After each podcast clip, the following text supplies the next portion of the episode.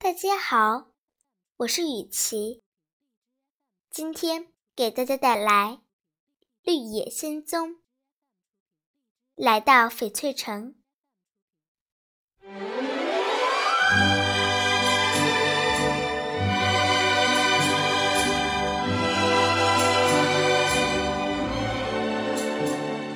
狮子因为吸入花香的时间太长，朋友们。等了很长时间，才看见他慢慢睁开了眼。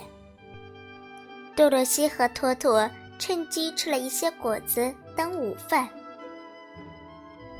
我在哪里？我还是活着的吗？狮子迷迷糊糊的问。当然啦，是田鼠皇后救了你。现在你又可以和我们一起去翡翠城了。杜洛西高兴地答道：“把天使皇后的事一一告诉了他。”“真的吗？真是太好了！我长得这么大这么重，看起来多么强壮，可是却被小小的花迷倒，差点死去。现在又是小小的田鼠救了我，多么奇怪的事情啊！”我一定要找奥兹多要些胆量，这样就可以多多的帮助那些小动物了。狮子感慨地说：“杜罗西和伙伴们继续顺着河走，不久就找到了熟悉的黄砖路。经历了那么多危险。”现在又走回到这平坦而光滑的路上，是多么亲切和令人高兴啊！碧绿的草地，新鲜的空气，大家走路的步伐都变得无比欢快了。走了不多久，四周的景色不仅更加美丽。而且还看见好几处绿色的墙垣和农舍。见到这个奇怪的小集体走过，屋子里面的人都跑到门口来看。但一见队伍中庞大的狮子，又都惊慌起来，跑回屋去了。那些人穿着绿色的衣服。戴着和芒奇金人一样的小尖顶帽子，看来一定是要到达目的地了。杜洛西大声说出自己的猜测。稻草人点点头，一定快要到翡翠城了。瞧，他们的衣服和小屋子都是绿色的，而芒奇金人的王国都是蓝色的。但是为什么大家都不愿意和他们说话呢？这是很让人困惑的地方。杜洛西和托托都饿了，而且他们还需要找一个温暖的小屋子过夜。我们到下一户人家去问问吧。杜洛西提议。他们走到不远处一家农舍前，敲响了门。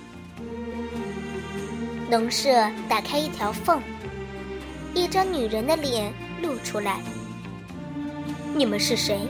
为什么带着狮子？它会咬人吗？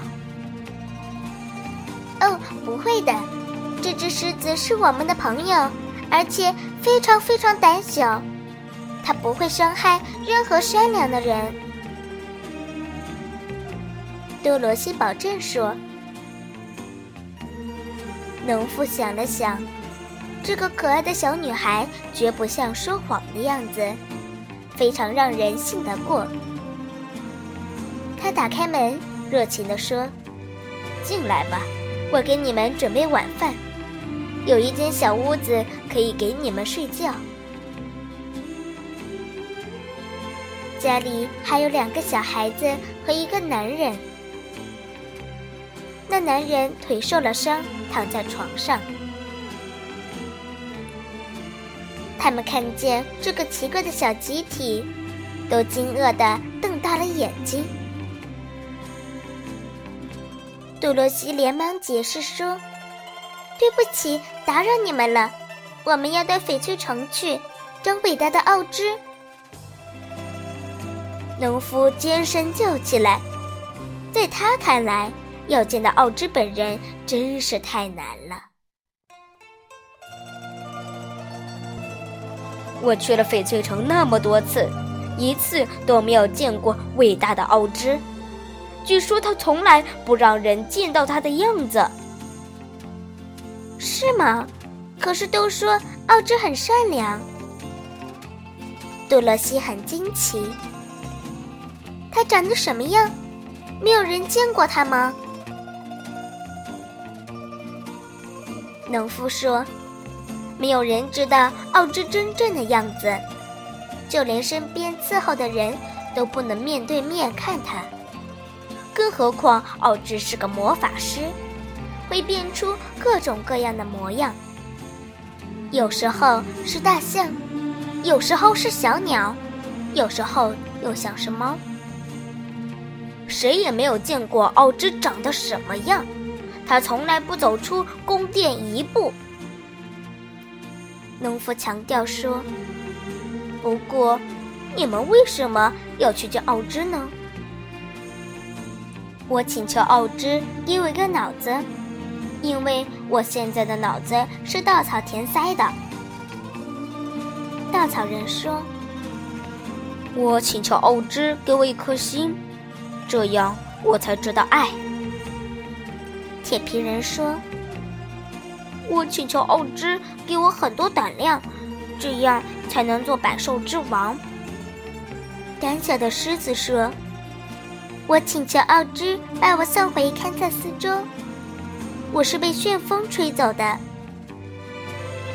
杜洛西说：“哦，你们的要求，我相信伟大的奥芝非常容易就能满足。”农夫肯定地说。奥芝那里有好多聪明的脑子，有一大堆形状不一的心，还有一大锅胆量，用一个金盆盖着，以防他们溜走。不过，小姑娘，你说的堪萨斯州是什么地方呢？杜罗西说：“那是自己的家，他要回到亨利叔叔和埃姆婶婶那里。”农夫这才点点头。那没问题。伟大的奥芝什么都能办到。不过，现在他担心的就是这个小集体怎样才能见到奥芝呢？